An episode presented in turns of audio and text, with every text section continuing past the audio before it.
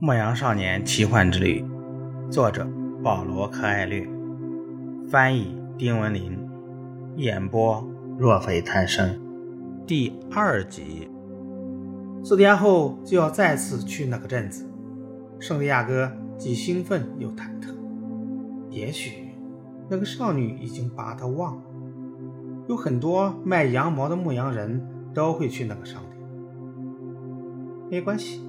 男孩对他的羊群说：“我在其他村镇也认识别的女孩子。”但是，他内心深处明白，这对他很重要。不管是牧羊人、海员还是推销员，总会有一个地方令他们魂牵梦萦，那里会有一个人，让他们忘记自由自在的周游世界的快乐。天刚破晓。圣地亚哥便赶着羊群朝日出的方向走去。这些羊永远不需要拿什么主意，他想。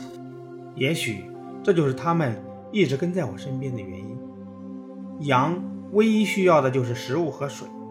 只要他知道安达卢西亚最好的草场，羊群就将永远跟随他，即使日复一日在日出日落之间苦熬。即使在其短暂的一生中从未读过一本书，也不懂人的语言，听不懂人们讲述的新鲜事，只要有水和食物，他们就心满意足。作为回报，他们慷慨地奉献出羊毛，心甘情愿地陪伴着牧人，时不时还奉献出自己的肉。如果我变成魔鬼，决定把他们一只接一只杀死，他们。也只在整个羊群几乎被杀光的时候，才会有所察觉。男儿想，因为他们相信我，而忘记了他们自己的本能。这只是因为我能引领他们找到食物。男孩对自己的这些念头感到惊讶。也许是因为那座里面长着无花果树的教堂太残破不堪，他又做了一个与从前一样的梦。他开始嫌弃忠诚地陪伴他左右的羊群。他喝了一口酒，这是昨天晚饭时剩下，然后裹紧外衣。他知道，再过几个小时太阳就会升到头顶，那时酷热难熬，他就不能领着羊群在旷野赶路。夏季是整个西班牙睡午觉的季节，酷热会一直持续到入夜，而在酷热降临之前。他不得不一直披着外衣。然而，每当他想抱怨外衣沉重时，总会想起多亏这件衣服，才不会在清晨感到寒冷。必须随时准备应对天气的突然变化。圣地亚哥想，并对外衣的厚重心存感激。外衣自有其存在的理由，而男孩也有其生活的道理。两年间。他走遍了安达卢西亚的平原大川，把所有的村镇都记在了脑子里。这就是他生活的最大动力。他盘算着这一次要告诉那女孩，为什么他这样一个普普通通的牧羊人会读书识字。他曾经在一所神学院里待到十六岁，父母希望他成为神父，成为一个普通农家的骄傲，而他们一生只为吃喝忙碌。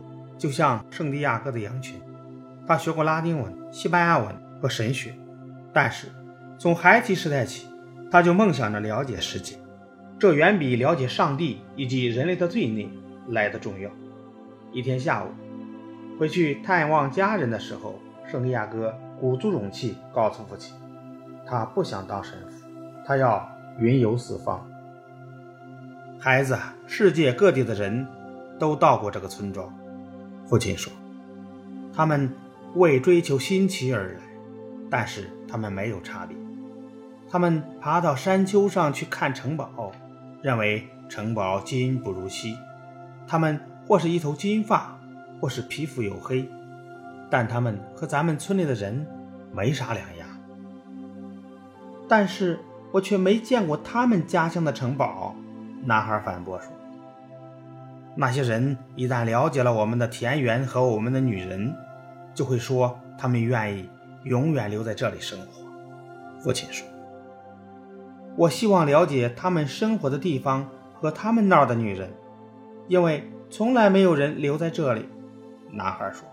“那些人来时口袋里装满了钱。”父亲又说。“而我们这里只有牧羊人才四处游走。”那我就去当牧羊人。父亲没再说什么。第二天，父亲给了男孩一个钱袋，里面有三枚古老的西班牙金币。有一天，我在地里发现了它们。原本想因为你进修道院而献给教会，拿去买群羊，云游四方吧。总有一天你会懂得，我们的家园才最有价值。我们这儿的女人才最漂亮。父亲祝福了他。